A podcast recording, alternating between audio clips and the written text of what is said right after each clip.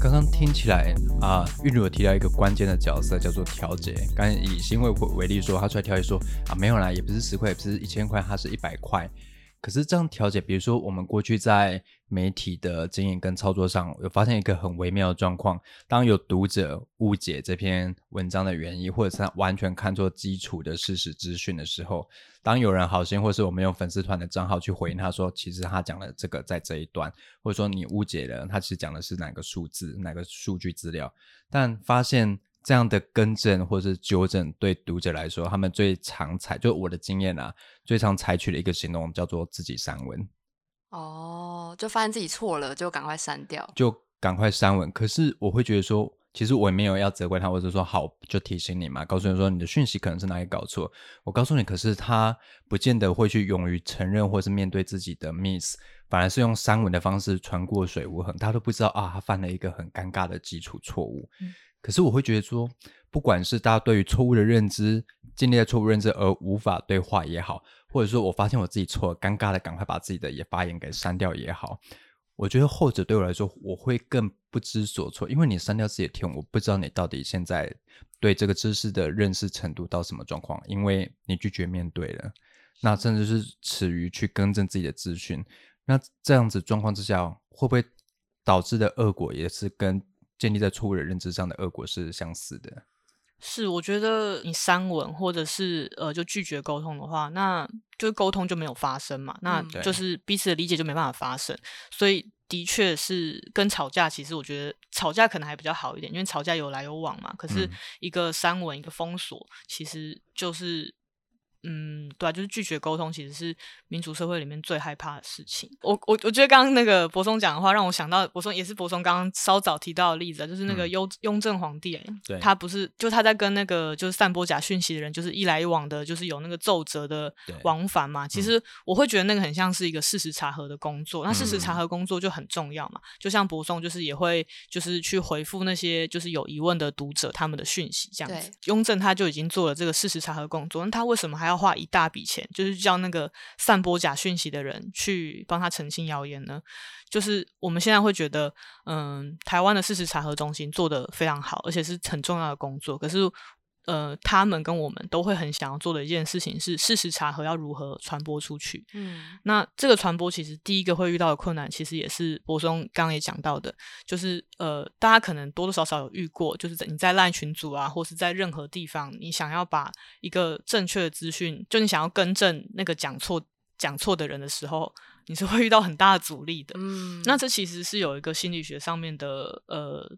的的名词啊，叫做逆火效应，就 backfire，就是你开开枪的时候，就是那个很容易就会有逆火效应。那这是在讲，他原本是在讲说，嗯，你尝试去说服别人的时候，他有点像是那个呃一个推诶新业务想要叫你去买一张保单，那个业务想要叫你去买一张保单啊，然后就你越发现他是想要在说服你的时候，他就你就越可能会拒绝他。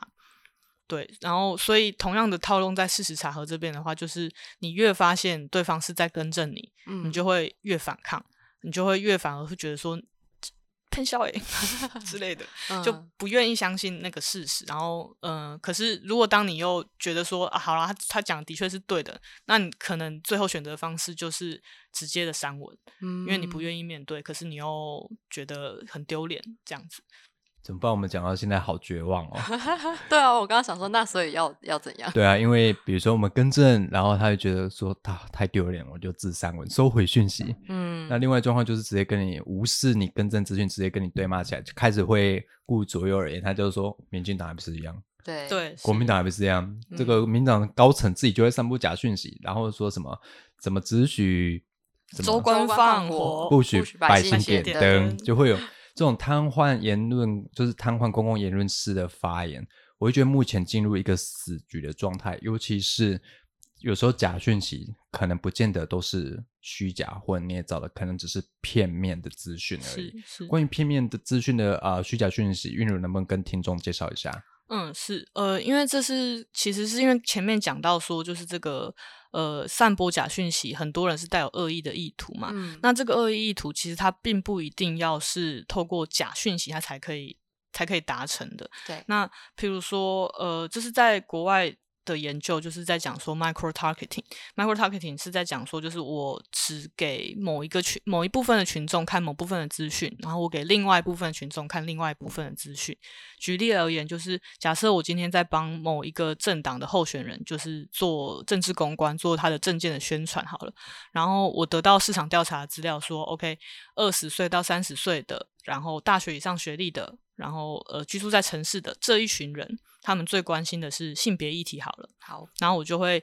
跟呃，就是请我的广告商去帮忙，然后就是只对这群人投大量的投放性别证件的广告。然后我知道了，诶，这个五十岁以上的这另外一群人，他在意的是经济的证件，我就对他们投放经经济的广告。所以这些不同的群体，他们他们都会有个错误的认知，他会以为我的候选人最在意他们所在意的话题，那就会进而影响到他们的投票行为，进而影响到他们对这个整个这个候选人甚至这个政党的一些观感。那这就是用一些，这不是假讯息啊，这只是一个广告操作而已。可他就是透过这样子的广告操作去，嗯，达成他想要达成的意图。嗯，因为这个例子好像可以以二零一六年美国大选来。举例就是当时有蛮多的呃报道有揭露说呃比如说川普阵营他们有找一些非常厉害的行销公司，他们是行销公司没错，但他们就会以像刚刚韵如提到的这种呃针对某些特定目标去投放他们喜欢的资讯的方式，然后去也许是呃赞扬川普的证件，那也许是诋毁希拉蕊的某些证件这样子的内容，但他们都不是假的。只是他们是针对哦，这个族群可能会喜欢什么，我就给你看什么，然后似乎真的有达到影响选举结果的效果。是，嗯，我这边可以提供一个就是蛮经典的例子啊，就是它也不是，诶，应该是它有掺杂了假讯息跟不是假讯息的部分。嗯，就是他们哦，他们那时候找的是一间叫做剑桥分析的数据分析，然后还有呃政治公关的公司，对，然后他们做出来的。呃，分析的结果是说，诶，非裔的美国人，他们，嗯，他们大部分人都是投给他们。如果投票的话，他们就是投给民主党。那你要去改变他们，让他们变成投共和党嘛，投川普嘛，其实是很困难的。所以他们针对这一群人，他们的他们的目标就是要阻止这些人出门投票。哦，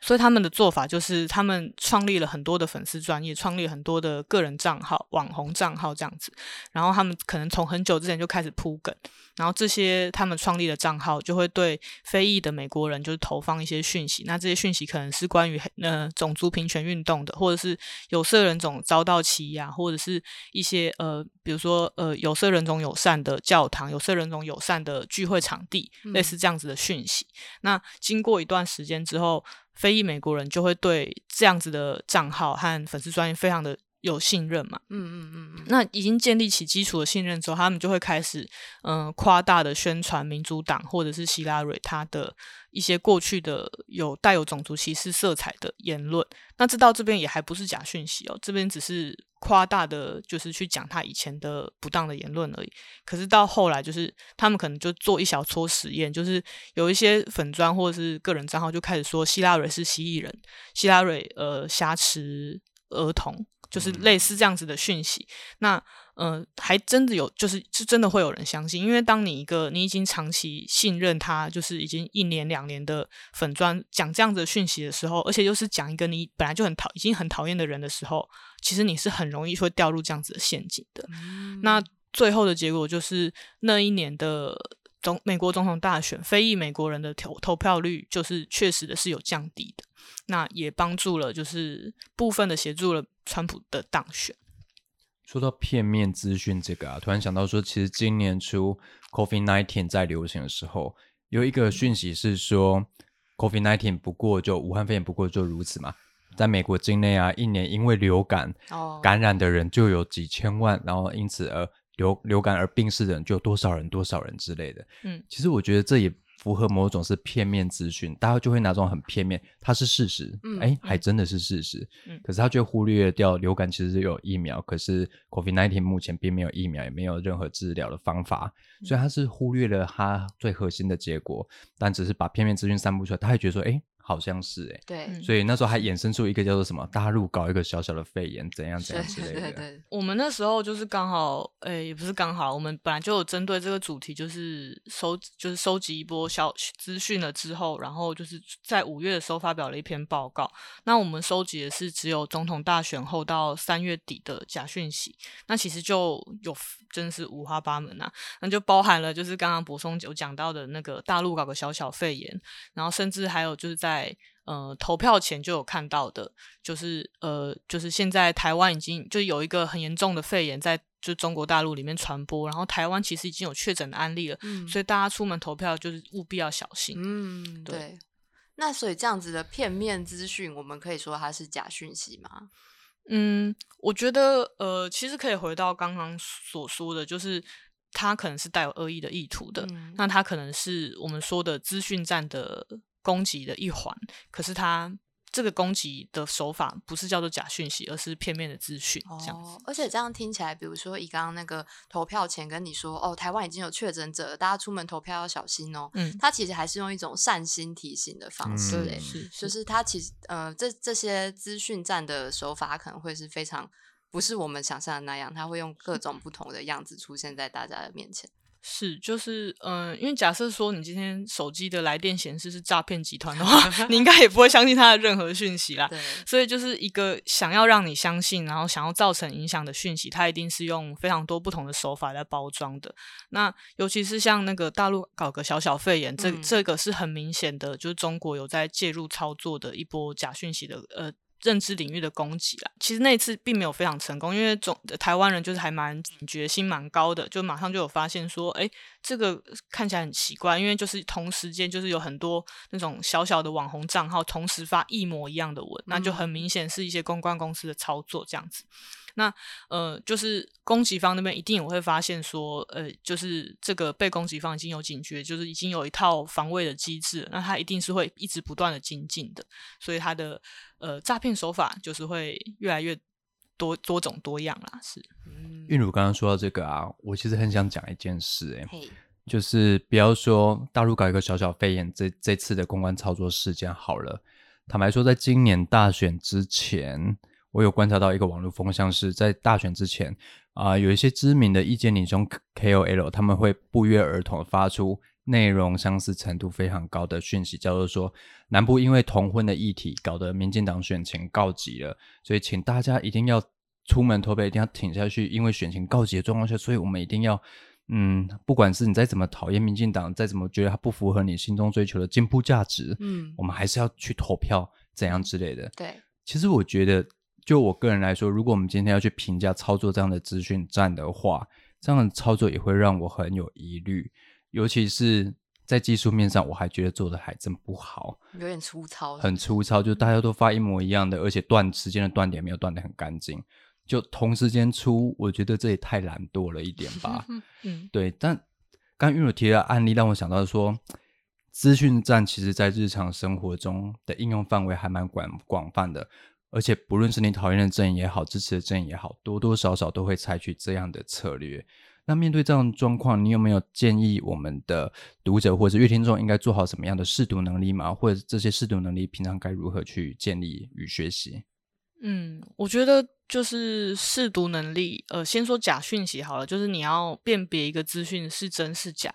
嗯，然后是在就是就假设今天我不能用网络，我不能 Google，我不能够做任何的查证的状况下，就要我分辨的话，老实说，我的那个答对率可能就是比就是台湾的平均还要更低这样子。对，所以这是很困难。那这也是为什么我们会需要事实查核组织啊。就如果大家都可以具备很高水准的辨别能力的话，那事实查核中心可能会也会有点头痛这样子。也是 是，但是呃，就是就是因为我们嗯对这些。呃，不管是它是不是事实，还是说我们有没有办法辨认一个资讯，它是不是有带有恶意意图，这些东西可能我们都不是能够立即辨认的，就不是一个很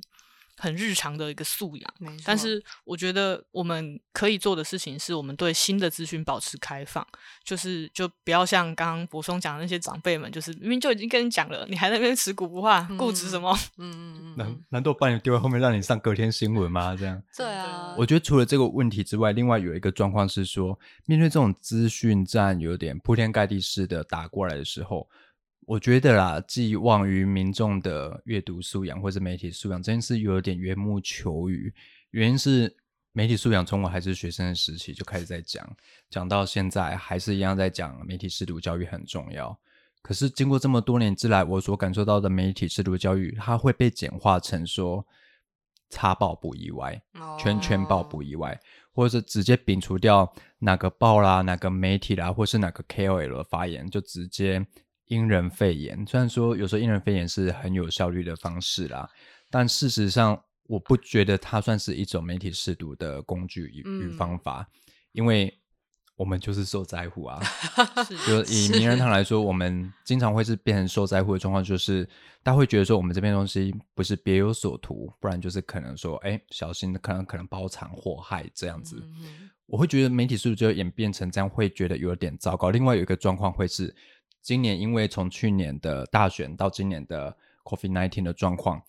整个社会啊以及网络社群弥漫一个抗抗中的气氛在。那今年因为抗中气氛出现两件事嘛，一件就是公示的小编被延上了事件，另外一件事刚结束的美国总统大选。哎，我说刚结束，搞不好就会被出征了，因为很多人认为还没有结束。那台湾的本地媒体跟着美国的外电发了一些，可能是因为。美国媒体已经宣布拜登胜选嘛？嗯嗯。那台湾媒体就跟进报道。那我发现很多台湾本地媒体也被出征，就说最后能够判别谁当选，只有美国法院。媒体凭什么帮人家进行宣布当选？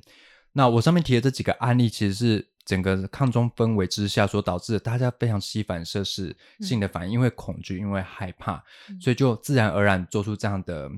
啊，行动策略吗？就会觉得说，哎，公司你小编节这一段是不是在帮新疆这个集中营美化啦？或者说，啊，你台湾媒体帮拜登宣布当选，是不是存什么好意？是不是跟中共同路人？我会觉得今年的状况特别差劲，也许是因为外在的大事件的影响之下吧。那对于这样的状况，你有没有什么样的观察与建议啊？嗯。就有点可以呼应到刚刚所说的啊，就是呃，当你的立场踩踩的太死了，当你就是嗯有一个对所有的资讯都有一些先入为主的印象的时候，你是很容易会被影响的。然后这个影响就是你会拒绝去对话，拒绝去沟通。那其实这正是你所讨厌的那些人所想要的。对我觉得这是很需要去。注意的一件事情啊，就是，嗯，我自己也是有一些身边的朋友，他们可能会因为统独的议题啊，因为就是反中的，就可能也不见得是人他的父母就亲中，而是他父母觉得对政治不需要那么的激烈而已，他就会因为这样子，然后跟父母就是甚至就吵得不可开交这样子。那对啊，我觉得这些社会上面家庭里面的撕裂跟对立，其实是更需要我们去。嗯，修复跟弥补的，而且这会听起来会不会有点像是，就是像刚刚柏松提到这种台湾社会现在比较容易，可能容易被戳到的那个，对对，那个状况，是不是其实也是假讯息泛滥之后我们的一种后遗症吗？还是说它的影响真的已经就是深入到我们真的会因此恐慌，因此对立？嗯，是我我觉得的确是，呃，会看到。一部分会看到说，就是诶，台湾的某一部分的人会对某一种类型的假讯息，像是刚刚说的呃，中国因素，对，会因为中国因素，然后就非常的敏感。可是他也会因为中国因素，然后变得非常容易受害。嗯，对，所以嗯，就是的确，大家可能会觉得说，中国对台湾是一直有文攻武赫的那个意图和行动的。可是呃，就在攘外之语也要安内，应该是这样说。哦，我觉得这蛮重要的。是是。那我们可不可以先来一个情境题？就像刚刚我们讲到说，在这个家庭的撕裂啊，其实还蛮严，尤其可能选举前后，大家的那个就会需要寻求一些 FB 社团的心灵辅助，这样。没错。对。然后，那如果今天我们真的又遇到了，比如说，好，新会今天在我的家族群组收到了一个假讯息，嗯，那。我认为这件事它是错的，而且是需要被指正的。那我要怎么去回应我的这一位家人呢？嗯，我觉得这个真的会很。嗯，因为我不认识新会的家人，就也许新会的家人是就是刚好是很开明的，那你可能就是需要直接跟他沟通，反而是更好的。也许新会的长辈是很权威式的，没办法接受晚辈跟他讲什么，那你可能要透过另外一个长辈，然后去跟他讲。所以就是沟通的模式有很多种，沟通的嗯，尤其是如果是在家族内、家庭内的沟通的话，你可能是不止一次，你可能是一个长达数年的呃洗脑的过程，洗脑的过程，对，就是就是所以。嗯，所以就真的是，的确是跟新会讲，就是很看很看情境。那我很可能没有办法针对新会的情境进行回答。那我可以提供一个，就是在我们的家族群组实际发生的一个案例。那哦，因为我们家族群组是有讲好不不讲政党的事情，所以我们这个讯息有置顶，对不对？对，就是在公告公告禁止 禁止提国物体国民党，物体民进党。那可以讲别的党事情？呃，对，可以讲民众党啊，没有啦，开玩笑的，就是都也没有公告这个讯息啦，是就是不讲政治。是，可是呢，就是在二零一八那个时候，就是因为公投的议题里面就包含了那个同同性婚姻的议题嘛，对，那所以那那一阵子就是性别相关的讲。假讯息跟议题就是有点延上这样子。那我的某一位长辈呢，他就是在家族群组转发了一个呃关于性平教育的错误讯息。那我完全不记得内容是什么，就是一个错误讯息就对了。嗯，对。然后因为。哦，因为我平常 家族群组我是关静音的，要不然就每天会被叫起床，每天还要被说晚安，就有一点有点累啊。是，所以我当下没有马上看到这样子的一个讯息。然后后来我看到的时候，其实已经经过了一番讨论了。那那个讨论的过程就是，呃，我在担任，我有一个表姐，她在担任国小的老师，那她就是第一线的教育工作者嘛，她就以她的亲身经验来跟这个长辈，就是说，诶，她看到的并不是这个样子。然后两个人就进行一些良性的沟通。那就是，嗯，就有澄清这样子的讯息啦，所以是一个还蛮好的方式。但是我就在我事后就在回想说，如果当下我看到的话。嗯，其实我脾气就并不是非常的好啊，所以我当下看到的话，可能就直接就说，哎，这是假的，那直接退群就对。哎，我不会退群啦，就里面可能还会有一些好康的，比如说就是，哎，要不要来台南玩啊什么之类的，所以就不会退群，因为毕竟还有一些好康的可以拿。是我可能就会当下直接跟就长辈说，就是这是错的啊，你为什么要传这种假讯息？嗯。那，呃，我可以想象，就是那一位长辈，他其实就是脸皮比较薄的那种人。他如果被这样子直接的指正、直接的攻击的话，他一定没办法接受。那可能两个人就会吵起来，那就是在家里面闹得不愉快，然后也没有进行一个有效的沟通，这样子。啊，我有点想挑战一下，哎，我觉得你们家的状况有点特例呢，因为提出指正这个是老师，是。那你也知道，台湾社会对于老师的。尊敬跟评价好像比较高一点。那如果像是我们这种在媒体业，跟他说啊没有啦，这个讯息是怎样怎样，我还真不觉得有人会相信我哎。对对啊，所以好像发言者的社会地位也会蛮重要的。但是我觉得他提供一个 model，嗯，就是说你知道说有些人真的会因人。因为什么样的人讲什么样的话而相信，也会因为什么样的人讲什么样而不相信。是，所以你可能就会找说，那我就找你们会相信的人去讲这一段发言，因为他讲的话跟我讲的话效果跟啊影响的程度是截然不同的。是是，而且我想到刚刚玉如讲有一个重点，就是我们好像不能直接去回答说，哎，这是错的。嗯，因为对方就像刚刚讲，可能心理上会有一些防卫机制，被打脸。对对对，而且我想到一件事，就是可能也许当我们。呃，如果我们可能是家族里面比较受到高等教育，或是成成绩比较好这样子的晚辈的话，当你提出指正的时候，还会收到一种回应，是说书读太多了，了不起哦。对啊，是你 们聪明人才会讨论这个，我们这种一般人就是看我们想看的就好。知识分子的傲慢，对，是没错，没错。嗯，因为这个其实我们呃，就是我在台湾民主实验室是在社会沟通沟通组里面工作工作，那我们其实有很大。大一部分的研究就是在研究，就是这群就是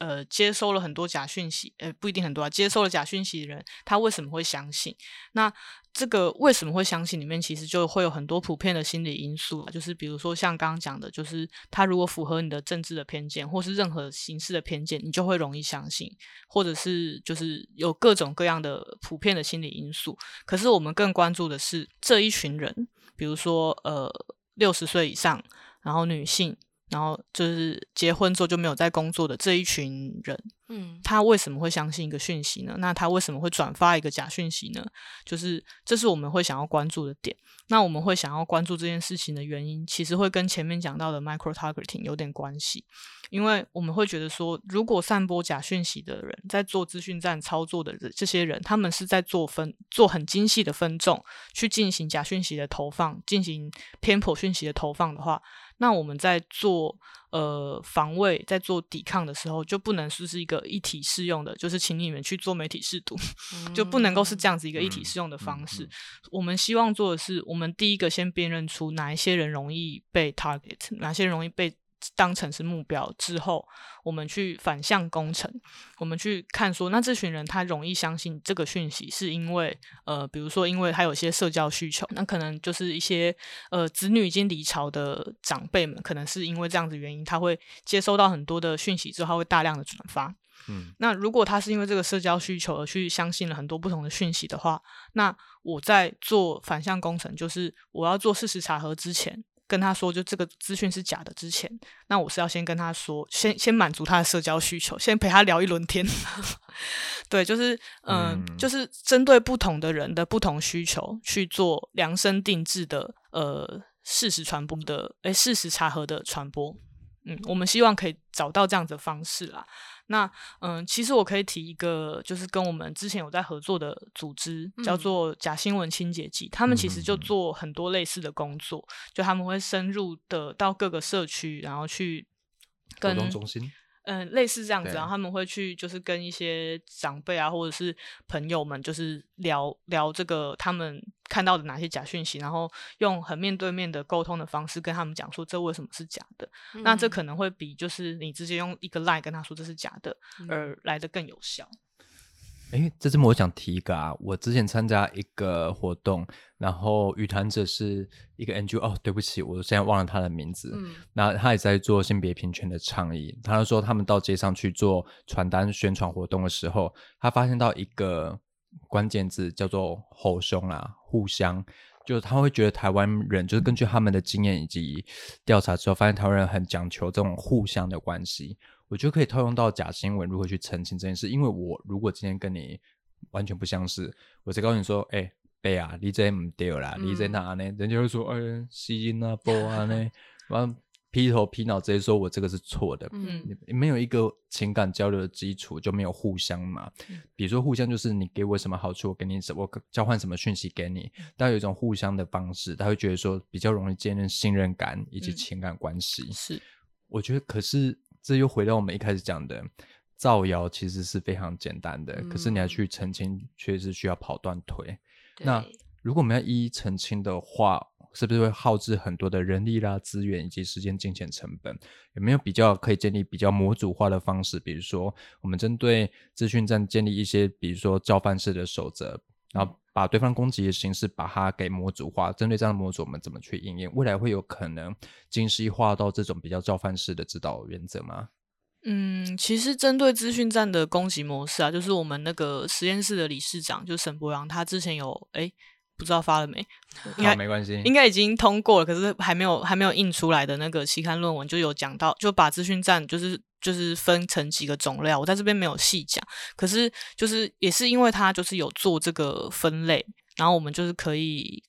跟也因为我们也有就是在做一些资料的收集啊，就是呃备份一些脸书上面的贴文啊，然后赖里面群组就是大家在转传的一些假讯息啊，或者是一些对话谣言之类的，我们有在做资料的收集，所以我们可以知道说，就是诶，比如说过去关西机场事件发生的时候，之前是发生了什么事情，之前是在哪里开始转传，然后沿着什么样的路径传到台湾，然后又被炒作起来。那我们知道这些模式之后，我们就可以希望在未来建立。类似预警的模式，就是有一些小小的风声出来的时候，我们就会比较小心一点，就是可以去防范这样子的东西。对，然后呃，这是这是我们在做的很大一部分的工作，另外一部分也是我们这个组的另外很大一部分的工作。我们的工作好多啊，好累哦。理事长听到吗？理事长 加薪拿没有？另外一部分的工作就是我跟我的组长在进行的工作，就是有点像是嗯，把如何跟这群容易诶不同群的容易被假讯息呃影响的人，如何跟他们沟通的那个沟通的方式来做模组化，这也是我们想要做的。哦，因为我觉得假讯息的公式目前看也是系统化的攻击。那系统化公式你用各单点去应应，显得好像缓不积极。对，应该是系统对系统直接去应战交战呐，是听起来会比较有效率一点，也比较容易看出成果。那我最后想问润如的一题就是，那你会觉得现在台湾面对这种资讯战或是假讯息的状况？我们可以乐观看待吗？还是说，嗯呃，我们现在应该用什么样的心态来面对这些呃看起来乍看之下不存在，但其实已经渗透到我们生活里面的？嗯。嗯，就是哦，好，我也是觉得需要，就是为这个听起来很惨的 状况，就是注入一些就是比较乐观的气氛。对，就是呃，如果我们都在看台湾国内的状况的话，会觉得哦，真的超惨，然后大家都这样吵翻天，然后一大堆脸书社团就是在自己同温层内部互相取暖这样子。可是呃，因为我们有在做一些国际的交流啊，所以你如果看到呃其他国家的案例。就其呃，不管是他们现在对抗中国疫情的这个的的的努力，它的的成效，还是说他们内部的对假讯息的一些认知，对资讯战的一些嗯警觉性，就是如果看到其他国家的状况的话，就会觉得哎，台湾做的还真的是不错呢，真的哦，是，嗯，对我们呃，就是我们现在在。很多的时候，我们在做国际交流的时候，其实我们是做分享的那一方的，就是因为我们跟中国还有就是，呃，就是可能就是在之前的选举里面，就大家其实还蛮早认知到假讯息，就各个阵营的假讯息，就是可能会造成的影响，所以，嗯，台湾真的是一个是可以分享经验的地方。嗯，是，所以其实也许这假资讯战不一定是发生在选举时期，我们可能也不要因为目前好像是一个成平时期就太放松，但是也不用太。真的像我们今天这集的气氛这样这么低迷，还是有我们值得继续努力的地方，是这样子吗？是，对啊，就是因为台湾真的有很多的公民团体在做相关类似的工作，就是我们是一个希望大家多多关注。好，然后另外就是还有像台湾的事实查核中心啊、买 Go Pen 啊，然后呃刚刚讲到假新闻清洁剂，还有行动三盏花，其实他们都很努力的在做事实查核，或者是媒体试读，或者是呃那个社会沟通的一些工作，所以大家。就是有兴趣的话，可以多多关注。今天节目进行到最后，稍微有看到一些青山有人在，绿水长流的正正向思考。不过，因为假讯息这个议题，这两三年来，经常是大家就是媒体视野里面常会看到广泛备受讨论的一个公共议题。嗯，那从过去大家在争辩什么叫做 fake news，然后后来引进到什么叫 disinformation、misinformation，再到近期变成，我觉得这变成一个标签，双方阵营互相砸来砸去。甚至大家没有有效去理清什么样的条件之下，它才称为 disinformation，什么才叫 misinformation，我会觉得变成大乱斗的状况。可是我觉得回到现在来看的话，也许当时那种互相砸来砸去的气氛过去，大家比较可以冷静好好思考资讯战对台湾社会的危害到底是什么。当然，今年出现一个更新的状况，就是我前面所提到的。因为整体的抗中氛围之下，它还有点杯弓蛇影。嗯，可是我觉得这也反映出一个现象，是台湾民主的基础其实是非常脆弱的。嗯，所以他很容易因为这件事情而焦虑啦，会觉得仅存下来的民主成果恐怕会被资讯战给瘫痪。那甚至有时候会找出征的对象，可能也是找错了对象。所以我常觉得被出征的人，坦白说也不是你的敌人啊，就。但也许这就是资讯战，就如新辉刚刚说的，这是资讯战所遗留的一个非常负面的后遗症。大家容易因为一些事而成惊弓之鸟。那今天节目呢，玉茹跟我们分享了很多啊，台湾民主实验室所做的研究啦。刚刚我听到最有趣一个，应该是自认中立理性的觉醒。青年，